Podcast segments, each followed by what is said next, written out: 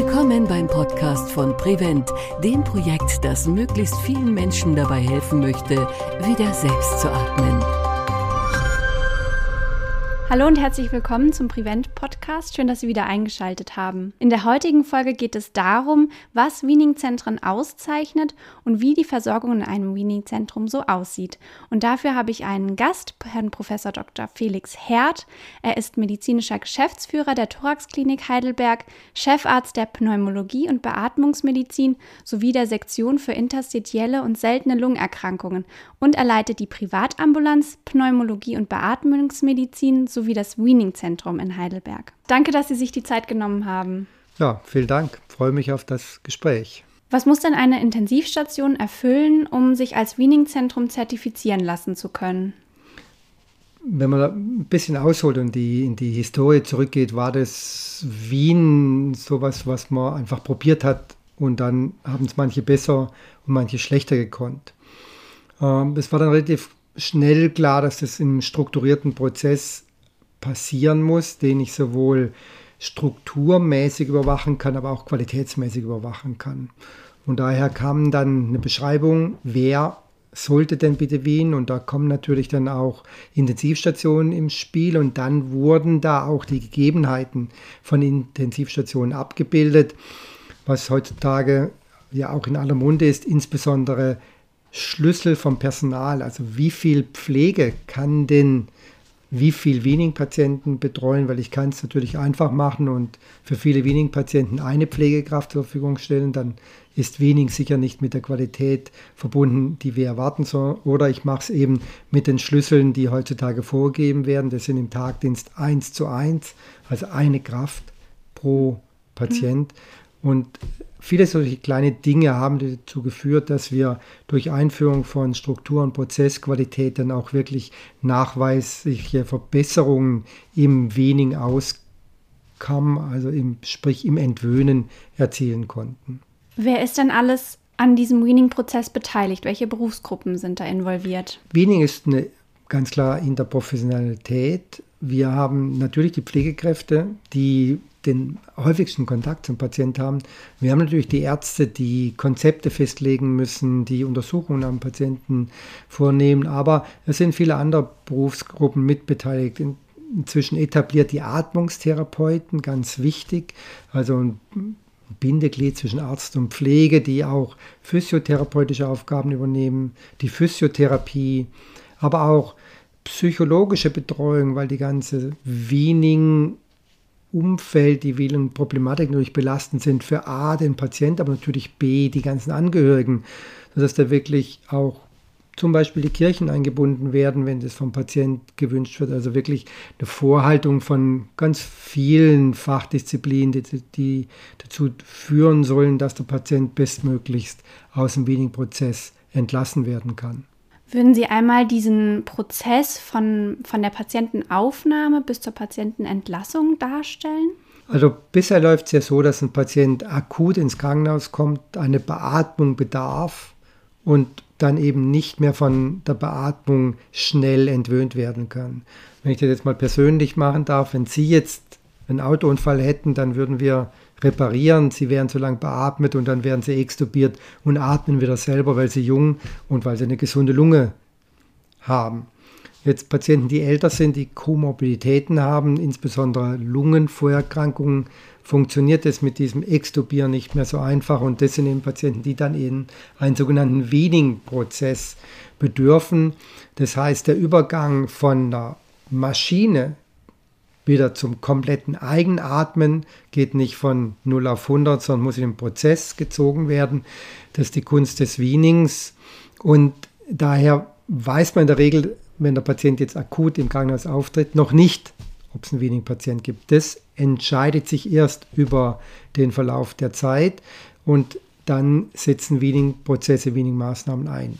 Ziel des Prevent-Projekts oder eines der Ziele des Prevent-Projekts ist es, Risikofaktoren zu ermitteln, dass wir zukünftig besser wissen, wenn jetzt ein Patient akut ins Krankenhaus kommt und die und die und die Faktoren erfüllt oder die und die Akuterkrankungen hat, dass wir diesen Patienten frühzeitig identifizieren, natürlich viel früher mit dem Weaning oder mit den Weaning-Maßnahmen anfangen, wie heutzutage, wenn man erstmal sagt, ich probiere es mal so zehn Tage und es funktioniert nicht, ja, was mache ich denn jetzt? Wenn ich diese zehn Tage kann ich schon zum Weaning nutzen, wenn ich weiß, er ist ein Weaning-Patient oder wird ein Weaning-Patient, daher Prävent nicht nur Verbesserung des Weanings an sich, sondern auch Identifizierung von Faktoren, die mich oder im Krankenhaussystem erkennen lassen, der Patient ist gefährdet, den muss ich besonders beobachten. Wie lange kann das so dauern, so ein verlängertes Weaning?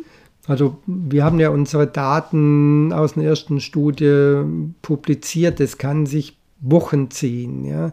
Das hängt natürlich davon ab, wie lang wurde der Patient schon extern beatmet, bevor man mit dem Weaning-Zentrum Kontakt aufgenommen hat, wie schwer erkrankt, wie alt, welche Grunderkrankungen.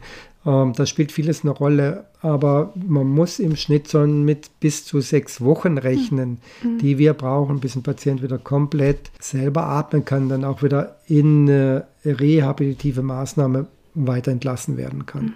Nun ist es ja auch so, dass Studien zeigen, dass Patienten auf Intensivstationen beatmet werden und dort vielleicht erfolglos entwöhnt wurden und die dann zu Ihnen zum Beispiel in ein Weaning-Zentrum verlegt werden und dort wieder doch auch es schaffen, selbst zu atmen. Hm. Woran liegt das?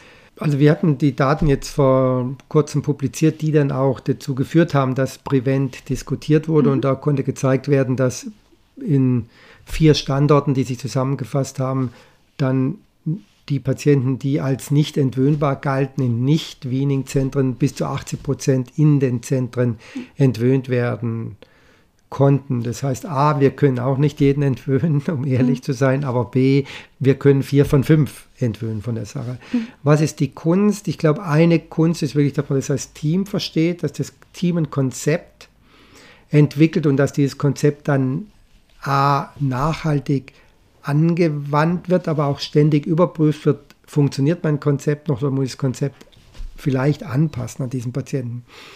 Oft läuft der Medizin so, da kommt der eine Arzt und macht A und dann kommt der andere Arzt, der macht B und A und B sind vielleicht nicht unbedingt ergänzend, sondern eher kontraproduktiv. In Weaning-Zentren läuft das ganz klar mit Protokollen nach interdisziplinären Absprachen und sogenannten Milestones, die wir zu gewissen Zeitpunkten sehen wollen. Und dann gelingt uns das doch, wie gesagt, sehr häufig, dass wir schaffen, diese Patienten zu entwöhnen. Aber es heißt, wir haben einen hohen personellen Einsatz ja, und man muss auch ganz ehrlich sein mit den Patienten oder auch dem Umfeld. Es wird nicht von heute auf morgen klappen. Das ist ein Prozess, der auch Zeit braucht. Und Sie haben es ja schon gesagt, Prevent setzt einerseits eben in dieser Risikoabschätzung der Patienten an. Und wenn ein Patient jetzt ähm, ein Hochrisikopatient für eine Langzeitbeatmung ist, wie kann denn dann das Projekt Prevent ansetzen und diesen Patienten unterstützen in den Intensivstationen? Also wir wollen natürlich über die kooperierenden Krankenhäuser das Wissen über das Weaning dort zementieren, nahebringen und eben dann gemeinsam mit den Kollegen entwickeln, okay, dieser Patient kann ich mit vielleicht kleinen Maßnahmen in dem Krankenhaus, wo er liegt, entwöhnen oder dieser Patient muss wirklich in ein Zentrum, weil das nur in, einem, in, in einer anderen Struktur wirklich funktioniert.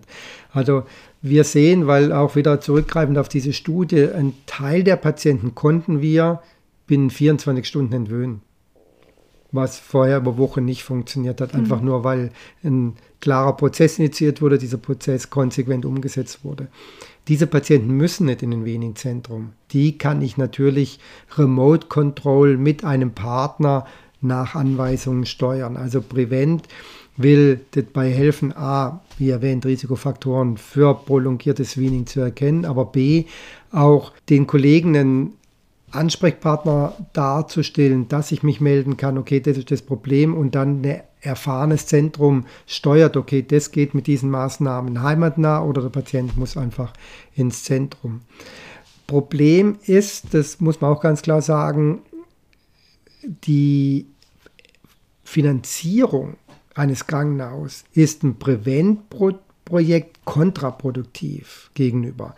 Weil im Moment wäre ich bezahlt für jede Stunde, die der Patient beatmet ist. Mhm. Wenn er nicht mehr beatmet ist, werde ich nicht mehr bezahlt. Ja. Das ist natürlich für ein Krankenhaus ist viel lukrativer, den Patienten nicht zu entwöhnen mhm. und dann als nicht entwöhnbar in häusliche Versorgung zu entlassen, wie eben Bemühungen zu unternehmen, den Patienten zu entwöhnen, weil dann verliere ich ein Einkommen. Mhm. Daher hoffen wir, dass Prevent auch vielleicht dazu führt, dass Weaning bzw. Dauerbeatmung zukünftig auch von der Finanzierung etwas anders betrachtet wird. Mhm. Sie haben es eben schon angesprochen. Ähm, wo liegt denn genau der Unterschied zwischen einer Behandlung in einem Weaning-Zentrum und einer Behandlung in einer nicht zertifizierten Intensivstation? Um hier den Eindruck rauszunehmen, dass nicht zertifizierte Intensivstationen schlechte Medizin betreiben, das soll auf keinen Fall so stehen bleiben. Ja. Aber wir sehen einfach, dass in einem strukturierten Prozess die Entwöhnungserfolge in der, in der Regel höher sind wie in einem nicht strukturierten oder nicht qualitätskontrollierten Prozess. Und äh, das ist ganz, oft ganz einfach und ganz leicht erklärt, manchmal sehr komplex zu verstehen. Aber eine Intensivstation läuft im Schichtbetrieb. Da kommt Team A und dann kommt Team D, B und dann kommt Team C und dann ist der Tag rum. Und diese Teams haben vielleicht manchmal andere Ideen, wie sie einen Patienten beatmen, behandeln können. Und was wir eben sehen, dass in nicht Struktur- und Prozessqualität unterlegten Zentren sehr häufig das Konzept am Tag drei bis viermal gewechselt werden mhm. muss. Und dann sehen wir einfach, dass der Erfolg nicht da ist. In einem Weaning-Zentrum werden ganz klar Weaning-Ziele definiert. Es wird mit dem Team ein Timeline für diese Erreichen dieser Ziele definiert und da wird auch immer wieder überprüft, ob die Ziele erreicht werden können, ob man angepasst anpassen müssen. Also einfach ein strukturiert Prozess und dieses Strukturiertere hilft oft, dass wir Patienten ganz schnell entwöhnen können, die zuvor als unentwöhnbar galten. Jetzt kennt man die Intensivmedizin, das ist ein hektischer Betrieb. Ja, damit ist es natürlich einfach mal so. Ich mache das im Hinterzimmer von einer Intensivstation schwierig umzusetzen, wenn ich sage, ich habe ein ganzes Team oder eine ganze Struktur, die nichts anderes macht wie ja. Wening. Haben Sie denn das Gefühl, dass sich der Bedarf an maschineller Beatmung und auch vielleicht die Anzahl der Patienten, die von der Langzeitbeatmung abhängig sind, in den letzten Jahren verändert hat? Intensivmedizin oder auch Beatmung im häuslichen Bereich ist extrem teuer, weil sie müssen Personal vorhalten, auch im häuslichen Bereich. Und äh, was wir in den letzten Jahren sehen, dass das explodiert. Daher springen jetzt auch Kassen auf Projekte wie Prevent an, weil sie sehen, wir müssen da irgendwas ändern, sonst ufern die Kosten auf. Und erklärbar ist es natürlich über die immer besser werdende Medizin. Der Mensch wird immer älter, der Mensch will immer länger leben. Äh, wir haben immer bessere Techniken, immer bessere Behandlungsmöglichkeiten und damit wird einfach auch zukünftig noch mehr ältere Patienten noch besser behandelt und die haben das Risiko eben im Falle von einer Beatmungsnotwendigkeit dann zum wenigen Patient zu werden.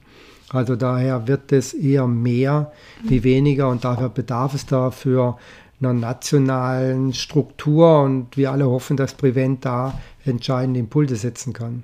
Und mit diesem schönen Schlusswort möchten wir gerne auch diese Folge beenden. Vielen herzlichen Dank, Herr Professor Hert, dass Sie sich die Zeit genommen haben für Ihre Ausführungen und dass Sie unser Gast waren. Vielen Dank, sehr angenehmes Gespräch und jetzt drücken wir uns alle mal die Daumen, dass das was wird mit Prevent. Und damit sind wir am Ende der ersten Podcast-Staffel angelangt. Vielen Dank, dass Sie zugehört haben. In der nächsten Staffel möchten wir Ihnen schon erste Einblicke in den Projektverlauf geben und haben auch hier wieder spannende Gesprächspartner aus dem Projekt Prevent eingeladen. Wir freuen uns, wenn Sie auch hier wieder mit dabei sind. Bis zum nächsten Mal beim Prevent Podcast. Wenn Sie weitere Informationen haben möchten, besuchen Sie uns unter www.wiederselbstatmen.de. Und wenn Ihnen der Podcast gefällt, dann empfehlen Sie uns gerne weiter.